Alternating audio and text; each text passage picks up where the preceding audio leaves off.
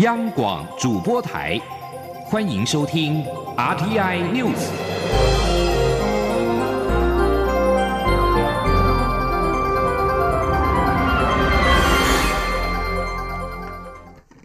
各位好，我是李自立，欢迎收听这一节央广主播台提供给您的 RTI News。行政院前院长郝柏村今天下午病逝，享丰寿一百零一岁。郝柏村曾任参谋总长、国防部长、行政院长、总统府资政。郝柏村的儿子郝龙斌傍晚受访表示，郝柏村定义自己是尽责的老兵，此生活得精彩无憾。临终前的心愿是希望永远维持台湾的和平与安全。郝龙斌表示，父亲一再交代不希望有任何吊唁，因此他们不举办任何公开仪式。等到武汉肺炎疫情趋缓后，再举办追思活动。记者刘品希的报道。行政院前院长郝柏村因为年事已高，造成多重器官衰竭，三十号下午两点四十七分病逝于内湖三军总医院，享寿一百零一岁。郝柏村的儿子、国民党前副主席郝龙斌三十号傍晚在三总外受访，他表示，郝柏村一辈子出生入死，奉献国家。郝柏村定义自己是尽责的老兵、尽责的公务员，觉得自己这一生活得非常精彩，没有任何遗憾。郝柏村并说。自己虽然是军人，一辈子都在整军备战，但他最怕有战争发生。永远维持台湾的和平与安全，是他终身的直至，也是他临走前的愿望。郝龙斌说：“郝柏村是他心中永远的英雄与榜样。父亲临终前一再交代，不希望任何人前往吊唁，尤其目前正值疫情严峻之际，因此。”他们不会有任何公开仪式，将等疫情趋缓后再举办追思活动。他说：“父亲临终前一再的交代，就是他希望在他走离开以后，呃，他的仪式，他希望呃个人用他自己的方式来怀念他，他不希望有任何的吊唁，尤其现在疫情，呃，在台湾。”很严重，所以我们也不会发讣文，也不会有任何的公开仪式。我们在适当的时候，等疫情过去以后，我们会有一个追思的活动，来呃让所有的好朋友来怀念他。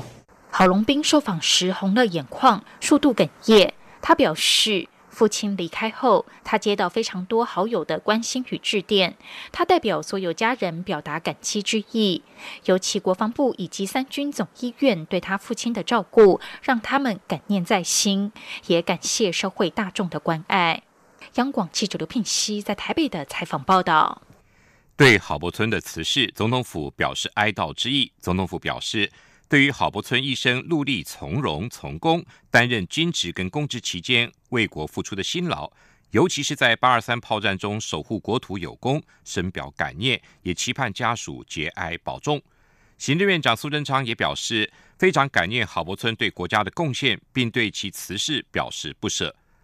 另外，国防部也对此发出新闻，表示郝柏村严以律己，身教为先。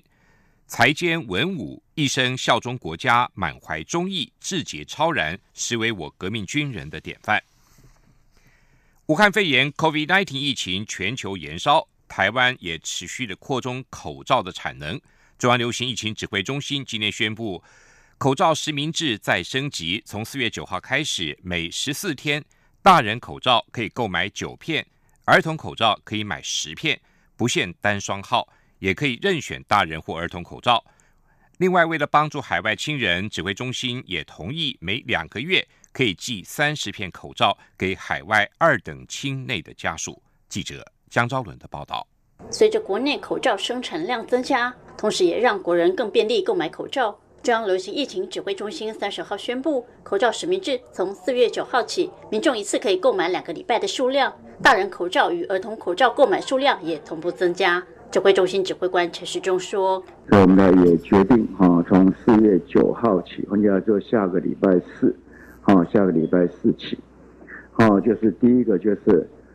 小孩哈，大概我们就原来是啊一个礼拜七天五片，好，那为让大家能够更方便，就让它变成是十四天十片，啊，就一次可以哈就去购买，可以买两个礼拜的量，好，那量是十四片。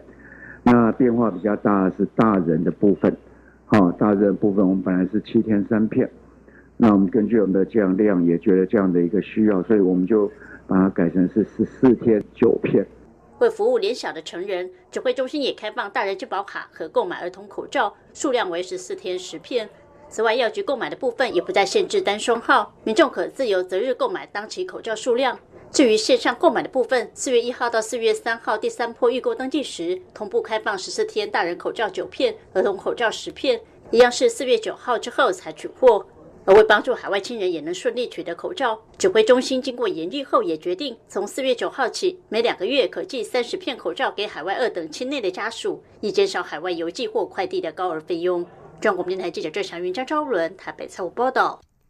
另外，网络预购口罩实施两轮以来，造福了许多学生跟上班族，但是仍然可以见到年长的民众到药局大排长龙购买口罩。行政院长苏贞昌今天召集口罩政策会议，希望开发更多的购买方式，来让民众更为便利。蔡英文总统今天到口罩原料制造厂视察时表示，政府一直在超前部署口罩的需求，现在要挑战单日两千万片，这不仅有助于提升明星士气，更是台湾精神跟韧性的展现。至于口罩的配送管道，总统表示会更简单、更方便。政委唐凤已经亲自测试，未来渴望一分钟内就能够在超商领到口罩。记者欧阳梦平的报道。蔡英文总统三十号到口罩的核心原料熔喷布织布制造厂敏成公司参访。总统在致辞时表示，政府一直在超前部署口罩的需求，在日产量从几百万片增加到一千万片时，他与行政院长苏贞昌都觉得不可思议。在公司部门协力下，现在不但要上看一千五百万片，更要挑战两千万片。他认为这就是台湾精神与韧性的展现。他说。这个对呃整个国家的民心士气其实是很有用的，不仅是提供的口罩，也证明了台湾的团队可以一直挑战这种极限。哈，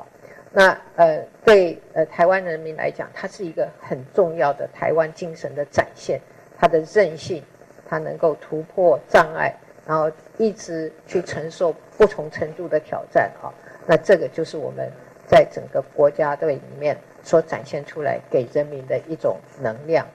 总统指出，包括敏城等厂商都接到许多条件很好的订单，但他们还是以国家的需要为优先。他要感谢这些产业伙伴无私的奉献。他并重申。即使度过这次疫情，口罩国家队的整个生产及供应链还是要维持。经济部已经开始盘整国家战略及民生基本物资需求，未来要能一定程度掌握自己生产的能量，为可能发生的各种紧急或突发状况做好准备。总统并表示，台湾的口罩防疫工程在国际间已经成为经典。除了制造端外，在管理及分配给民众方面，也创造许多典范。他指出，除了前阶段以药局作为配送口罩的管道外，现在再加上线上及超商系统，行政院长苏贞昌及政委唐凤已经亲自测试，都觉得简单方便。以后民众渴望在一分钟内便能于超商取得口罩。总统强调，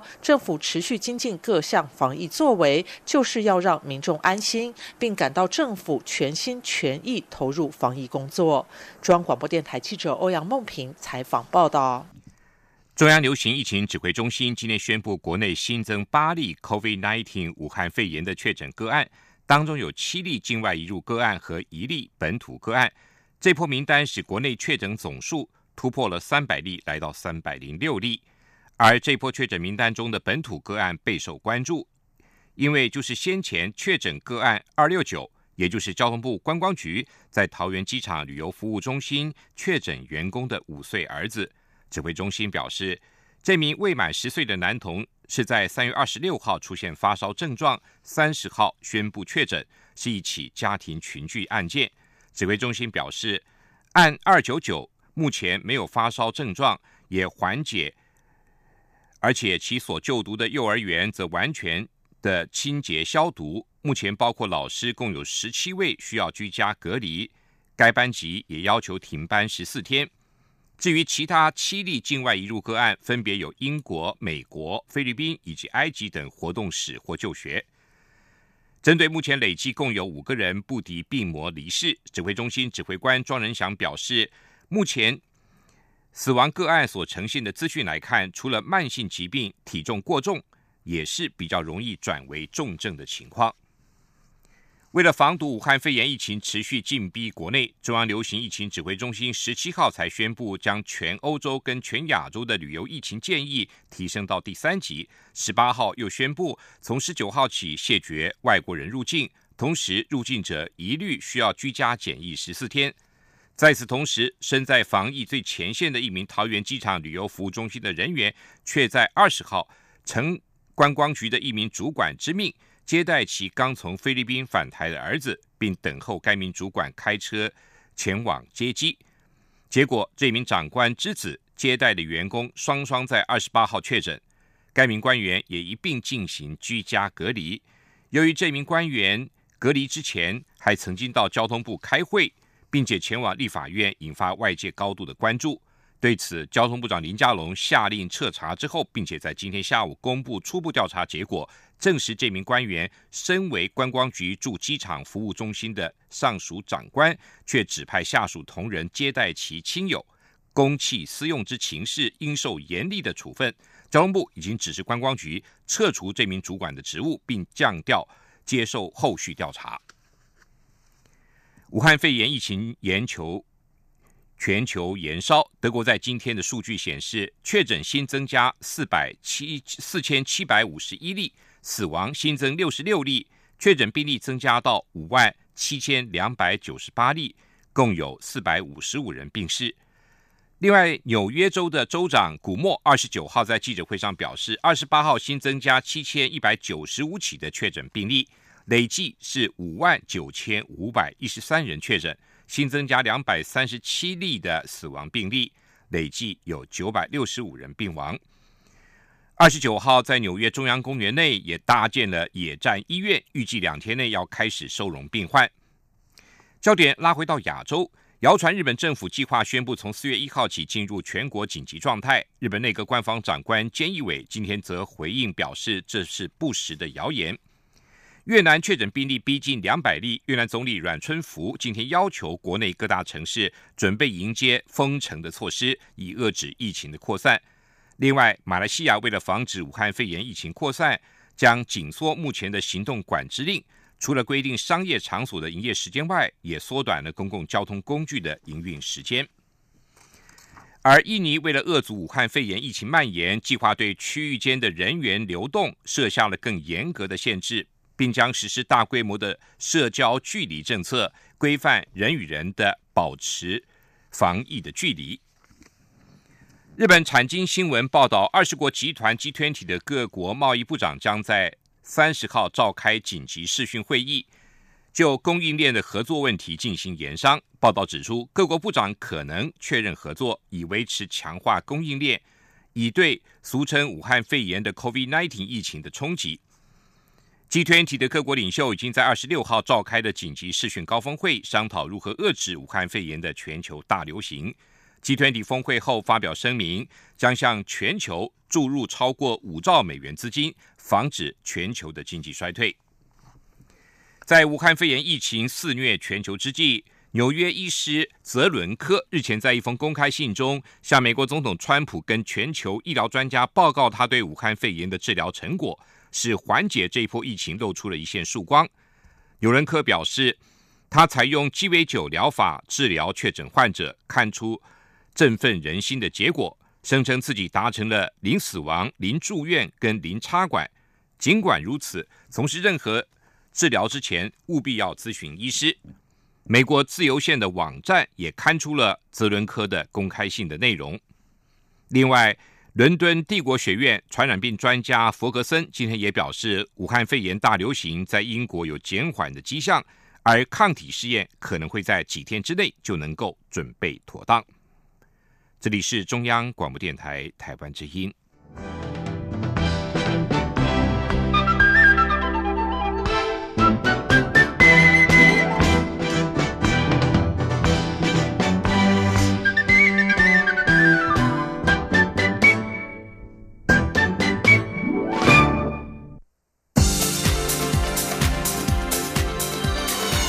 这里是中央广播电台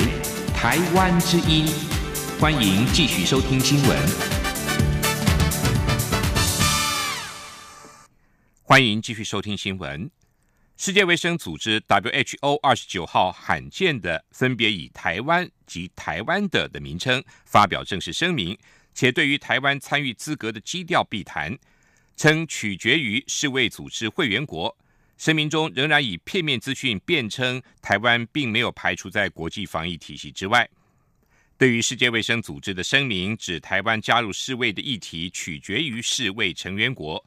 蔡英文总统今天受访时回应表示，经过这一次疫情之后，希望各国政府能够更了解台湾的能量以及可以贡献之处，能够真正的思考让台湾加入世界的防疫体系。台湾也希望能够在防疫工作上。跟其他国家互通有无，相互形成伙伴关系，并强化各自对抗疫病的能量。记者欧阳梦平的报道。蔡英文总统三十号上午到布织布制造商闽城股份有限公司参访，他在参访后受访，被问到如何看待世界卫生组织声明，表示台湾加入世卫的议题要取决于世卫成员国。总统指出，我们的态度一向很明确，就是有能力，也有很强的意愿，愿意与各国共同维持健康，同时也有一些有用的经验愿意分享。他希望经过这次疫情后，各国能够理解台湾加入世界防疫体系的重要性。他说：“我们呃希望，就是说各国政府在经过这一次的疫情之后，更能。”呃，理解跟了解呃台湾的能量啊，那呃能够理解台湾可以贡献的地方哈，能够呃真正的来思考啊，让台湾可以加入这个世界的这个防疫体系，不但对台湾的民众的健康可以呃有更好的保障，那么对全世界来讲，有的台湾的参与，那么整个世界的医疗跟卫生的。体系会做得更好。台湾日前与美国签署防疫伙伴联合声明，将以口罩与美国交换防护衣原料。日前传出，澳洲也有意以酒精与我国交换口罩。媒体问蔡总统，防疫外交是否是下阶段采取的策略？总统表示，与其讲防疫外交，不如说防疫合作。他指出，台湾与其他国家互通有无，或是寻求在研发或技术层面共同合作，希望能相互形成伙伴关系，强化各自对抗疫病的能量。至于我方曾要提供中国一万套防护衣，但对方并未接受一事。总统表示，我们是有表达一定的善意。至于执行过程中出现什么情况，则由执行单位说明。中央广播电台记者欧阳梦平采访报道。台北市长柯文哲今天表示，纽约目前的疫情比武汉还严重，为何从美国回来的民众没有比照武汉集中检疫？呼吁中央应该统一标准。中央流行疫情指挥中心指挥官陈时中今天回应指出，社会对于武汉疫情确实还不放心。他表示，欧美特定区域未来也不排除是疫情的变化，采取特别的处理方式。记者江昭伦的报道。第三批滞留武汉台人二十九号搭乘华航类包机返台，并依照规定入住集中检疫所，集中检疫十四天。台北市长柯文哲三十号提出质疑。指美国已经成为全球确诊数最多的国家，尤其是纽约疫情严重，但武汉返台民众要集中检疫，为何从美国返台的民众却不用？为中央统一标准，考虑让欧美回台者也集中检疫。指挥中心指挥官陈时中对此回应坦言，会针对武汉返台民众采取包织的方式接送回来，并集中检疫，主要也是反映社会确实对武汉疫情不放心。陈时中说：“好，政府或社会每一件做每一件事情，就是。”会反映到社会的一种感觉了，哦。那为为什么我们在目前来讲，第一个时间在武汉这样的一个包机，还是用包包机的情况，还是集中检疫的情况下，哦，主要是反映社会，就像刚刚在问的时候，社会对，哦这样回来，是不是还有很多的不放心？好，那我觉得社会是只有不放心的地方在。陈时中表示，未来针对欧美特定区域会视疫情变化，考虑采取特别的方式处理。他也强调，指挥中心对抗的是病毒，不是人。呼吁国人不要歧视从武汉返台的民众，因为他们都是安全返台，也安全自检疫所返家，社会应该要接纳他们。陈时中说，集中检疫和居家检疫相比起来，集中检疫比较划算，因为准备的点心很多，打扫也都是由政府负责。居家检疫一切都得靠自己，住检疫旅馆虽然方便，却得自己花钱。但不论哪一种方式，最终结果都是一样的。对于有专家建议针对境外移入者进行全面筛检，陈时中表示，真要全面筛检，台湾量能确实做得到。但全面裁剪有可能出现伪阴性的状况，因此专家目前仍建议优先针对有症状或特定风险者进行裁剪。中国面台记者张昭伦台北采访报道。由政府安排华航的定期航班，以内包机的方式从上海接回滞留在湖北的台湾民众。第二班内包机在今天下午在风雨中从桃园机场出发，到上海浦东机场，希望可以顺利完成接送任务，预计在今天晚间返抵台湾。外交部今天表示，和美航运公司桑达姆号邮轮有旅客确诊俗称武汉肺炎的 COVID-19 疫情，邮轮上也搭载了十四名旅居澳洲的台裔或台籍人士。台湾驻迈阿密办事处已经确认，这十四名侨胞都平安健康。外交部发言人欧江安下午表示，台湾相关驻管在第一时间与台湾旅客家属取得联系，掌握台籍旅客在船上的现况。并表达政府的关切。欧江安指出，外交部会持续的跟船上台籍旅客家属保持密切联系，掌握国人的健康状况，并设法及时提供协助。台湾相关驻管也会持续注意船籍公司的最新处置措施，随时因应提供国人必要的协助。和美航运二十七号表示，桑达姆号邮轮传出了数十人出现泪流感的症状之后，被多个港口。拒绝泊靠，并且已经滞留在南美的太平洋外海好几天，而目前确诊的是有四名乘客病故。另外，荷兰游轮的桑达姆号二十九号则是进入了中美洲的巴拿马运河，也在寻找允许其游轮靠港的港口。因应武汉肺炎疫情，经济部今天证实要有意推出新的纾困措施。预计对业绩衰退达五成以上的监困企业提供每个月薪资的补助，上限是新台币两万元，为期三个月，共新台币六万元。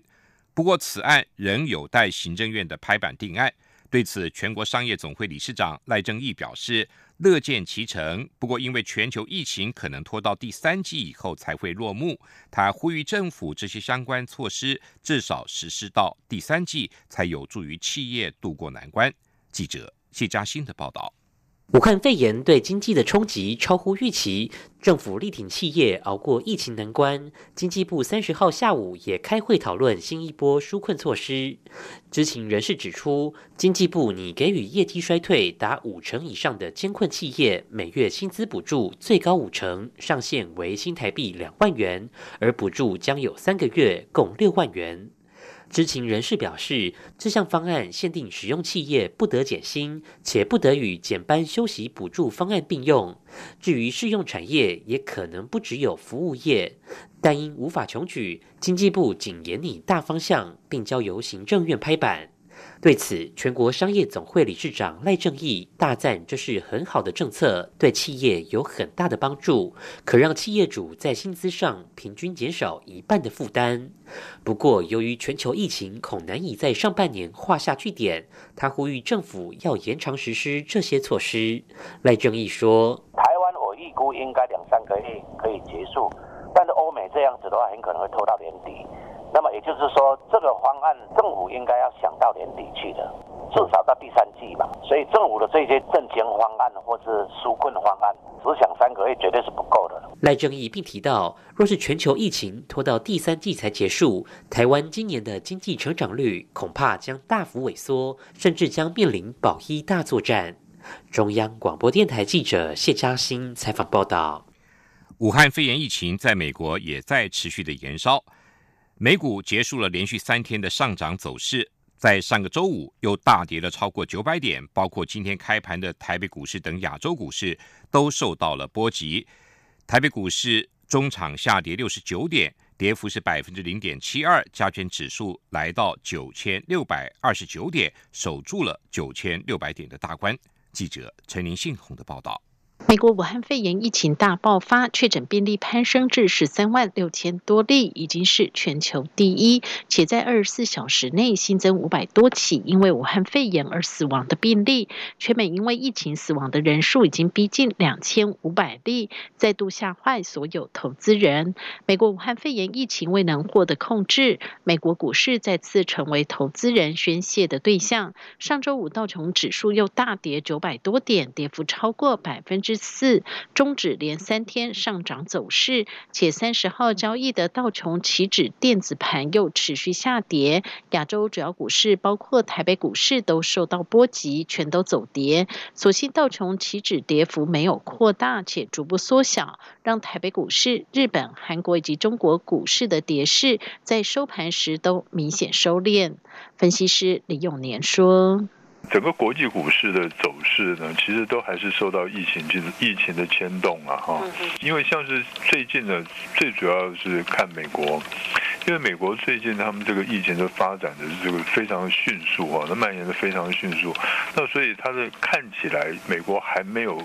还没有到最坏的情况，比较不确定的因素的影响之下，对于整个国际的股市啊，当然包括台湾股市在内，它都会产生一些牵制的这种效哦。也就是说，呃，你反弹一段之后，可能又会拉回来。台股中场下跌六十九点，跌幅百分之零点七二，指数收九千六百二十九点，守住九千六百点大关，成交量缩至新台币一千两百多亿。三大法人同步卖超，购卖超新台币七十六亿，外资及陆资则小幅卖超四十八亿。汇市部分，由于全球未能好好控制疫情，外资动向不明。三十号在美元略偏强下，亚洲货币多走贬，新台币对美元汇价在台股走跌下也呈现贬值，中场收三十点二五元对一美元，贬值一点四分。中央广播电台记者陈林信宏报道。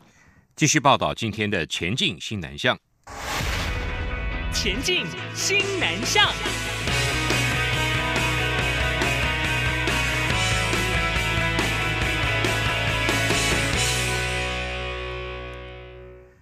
台北国际电脑展跟德国汉诺威电脑展，还有香港电子展并列全球三大电脑展，